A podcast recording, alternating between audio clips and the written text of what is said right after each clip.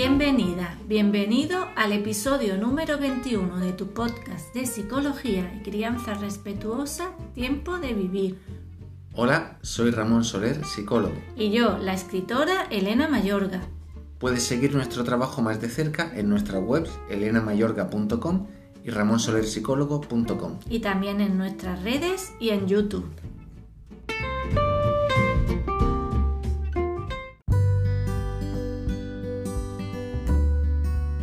En el episodio de hoy vamos a hablaros de conflictos entre hermanos, un tema muy importante en todas las familias. Siempre hay que empezar diciendo que ah, siempre va a haber roces, ¿verdad, Ramón? Tensión, pelea. Eso es normal en cualquier convivencia humana que haya algún momento así más tenso. Pero la cuestión está en cómo hacerlo para que estas situaciones sean, pues eso, crisis momentáneas. No se enquiste y al final prevalezca el, el cariño y el espíritu de unión familiar, que no se den esos odios que hay entre hermanos que se llevan de toda, la, vida, y son las típicas comidas familiares en que en Navidad y en las fiestas que salen, ¿no?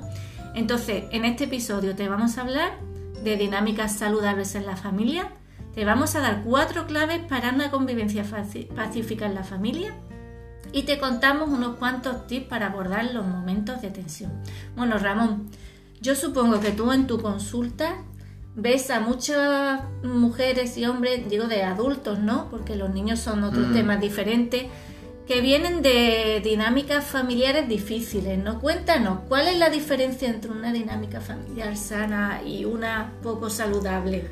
Pues la sí que lo veo mucho en consulta, ¿no? Personas que, que arrastran dinámicas poco sanas, pero eh, no solamente por ellos, sino por toda la familia, mm, sus padres, también los abuelos, todos los tíos, mm, relaciones donde eh, o hay luchas de poder, o hay rencillas, envidias entre hermanos, eso luego se transmite a, a los hijos y se va. Claro, celos, envidia, desigualdades, eh, todo eso genera desequilibrio, pero porque parte ya de que las dinámicas en sí se favorece a unos o a otros, ¿no? Eh, eh, son insanas. Claro, no son dinámicas sanas y desde pequeños pues se, se, o se les hace competir entre ellos para ver quién gana tal cosa o quién se gana un premio o quién se gana el cariño de los padres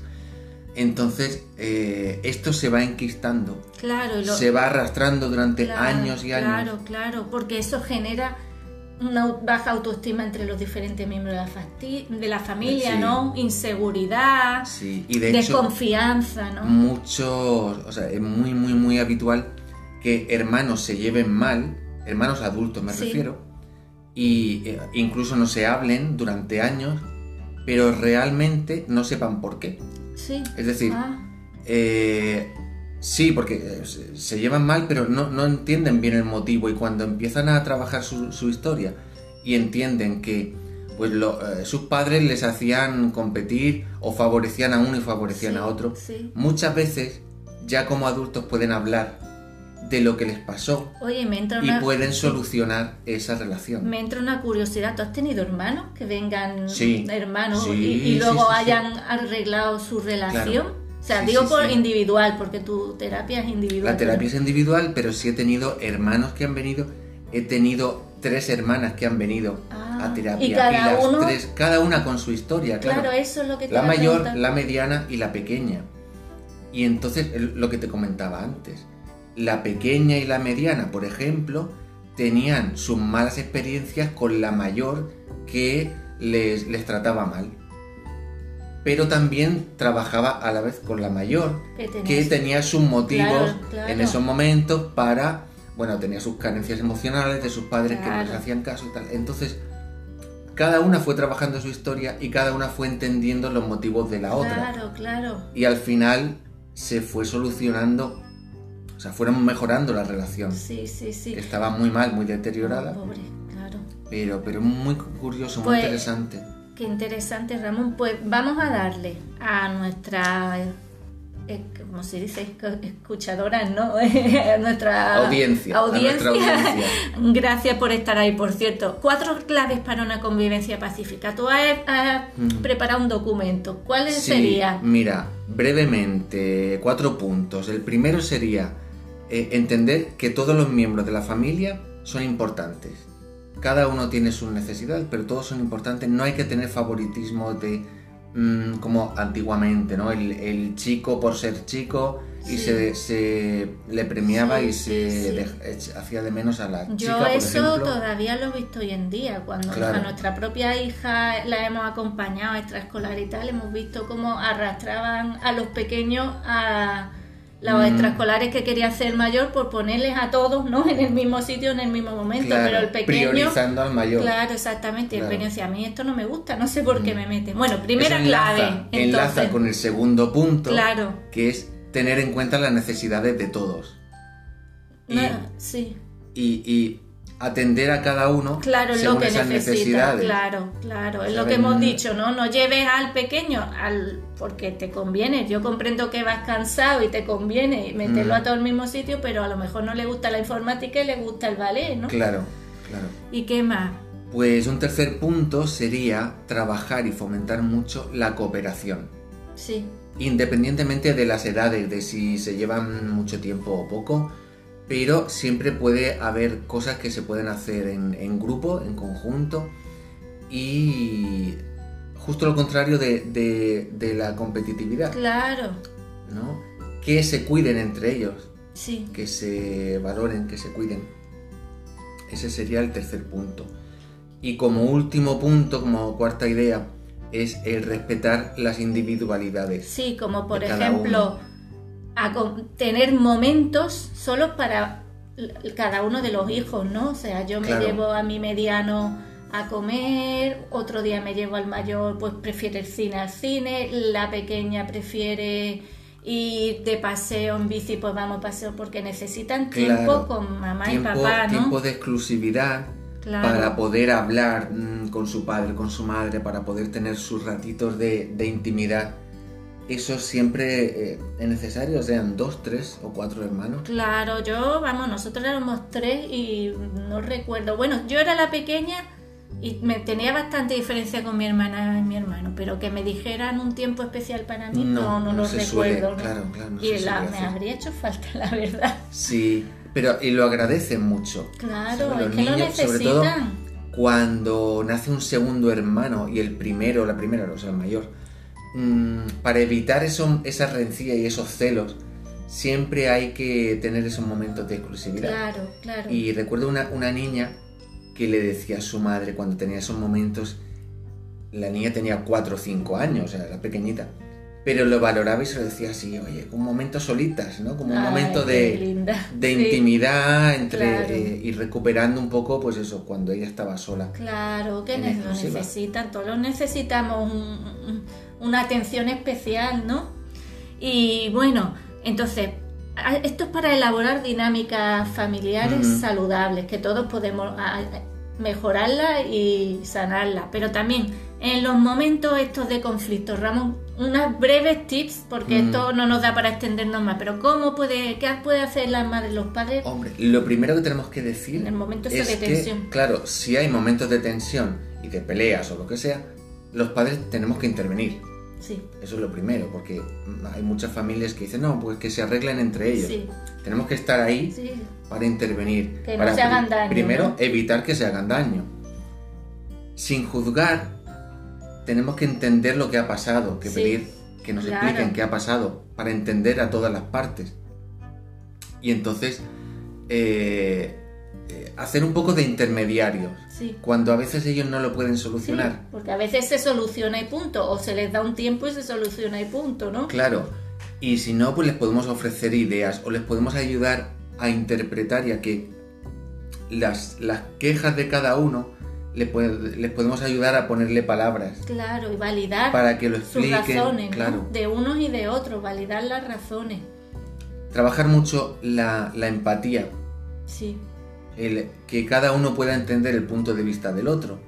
los mayores que entiendan a los pequeños, los pequeños que hagan el esfuerzo de entender a los mayores también. Y ese es el espíritu de unión que hablábamos antes, ¿no? Y así, pues casi, casi sin forzarlo, en, en ese diálogo, se van encontrando las soluciones. Claro, claro. Y bueno, y para los momentos de tensión así más fuertes, nuestro libro Recuperar la calma hay unos ejercicios breves de menos de cinco minutos que son estupendos para que todos los miembros de la familia se tranquilicen y poder hablar luego con respeto eso y calma. Es, eso es muy importante, o sea, no actuar o no tomar las decisiones en caliente, en el momento. Claro, claro. trabajar con los ejercicios que proponemos ahí en, el libro, en recuperar la calma.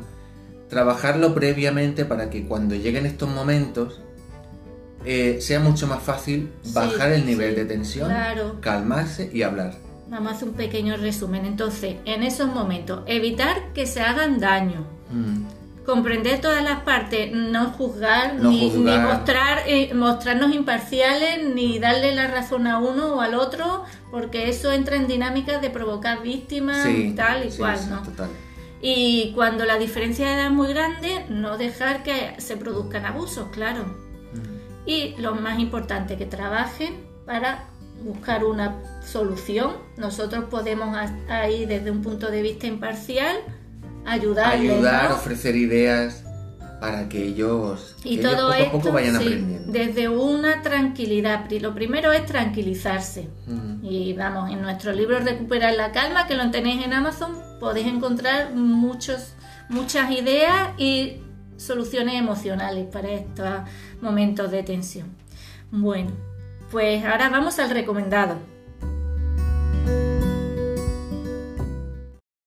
En el episodio de hoy queremos recomendaros una actividad muy divertida que se puede practicar desde muy pequeño en grupo, por ejemplo entre hermanos, que hoy hemos hablado de ello, o amigos, pero también con desconocidos. Estos son los juegos de rol, una forma de entretenimiento ideal además de para divertirse, para aprender, socializar, para trabajar emociones, para desarrollar la creatividad, el juego simbólico, la empatía, la teatralidad y mucho ¿verdad, Ramón? Esto es una estupendo, una actividad maravillosa. completísima, completísima. Y en especial queremos recomendaros algo que conocemos y que... De primera mano. exactamente.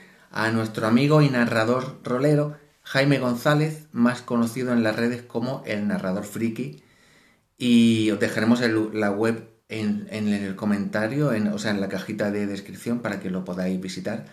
Y os decía que lo conocemos porque Adriana, nuestra hija, está metida en sus grupos. Lleva un año, ¿no? Es un año. Y vamos, eh, yo creo que de las actividades favoritas del mes que hace junto al violín, el, rol es, vamos. Su partida de rol con Jaime que lo lleva genial, eh, maneja el grupo y tiene cantidad de, de una creatividad tremenda y hace cantidad de, actividades y les propone... Sí, sí, es divertidísimo, vamos, y tiene una imaginación y una calidad narrativa, una calidad literaria. Tiene este Jaime, vamos, yo estoy esperando que escriba el libro. que, bueno, contamos que, que eh, las partidas son una vez al mes y son largas, son tres o cuatro horas, y esas tres o cuatro horas Adriana está totalmente ahí concentrada. Inmersa, vamos. Y cuando yo lo cuento a veces, que cuando yo paso eh, de camino a la cocina en cualquier sitio y le escucho y escucho la historia como va, me engancho, me quedo ahí, porque sí. siempre es súper entretenido. Es súper, súper. Además, eh, Jaime González, más conocido como el narrador friki, ¿no? Lo, dejamos ahí, mirarlo de verdad a cualquier edad. Hay, hay para niños pequeños, para niños medianos, para adolescentes, para adultos, todos los podéis hacer. Así que engancharos también porque es recomendable 100%.